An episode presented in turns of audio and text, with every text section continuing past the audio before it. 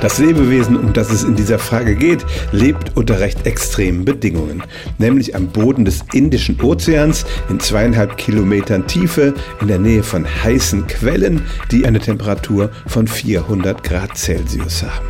Man möchte meinen, dass man da nicht überleben kann, aber es gibt Lebewesen, die sich auf diese widrigen Umstände spezialisiert haben und in diesem Fall geht es um eine Seeschnecke.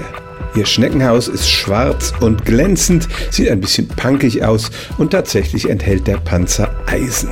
In diesen heißen Quellen gibt es viele metallische Mineralien und in einem Prozess, den man Biomineralisation nennt, holt sich die Schnecke diese Metalle und baut sie in ihren Körper ein.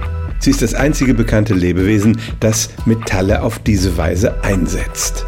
Aber dieses Wunder der Natur ist auch bedroht, denn Bohrfirmen haben es auf die Bodenschätze abgesehen, die man rund um diese heißen Quellen am Meeresboden finden kann.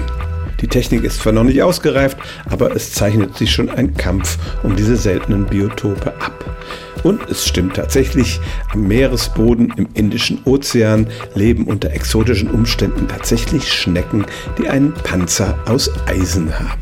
Stellen auch Sie Ihre alltäglichste Frage unter stimmtz.radio1.de.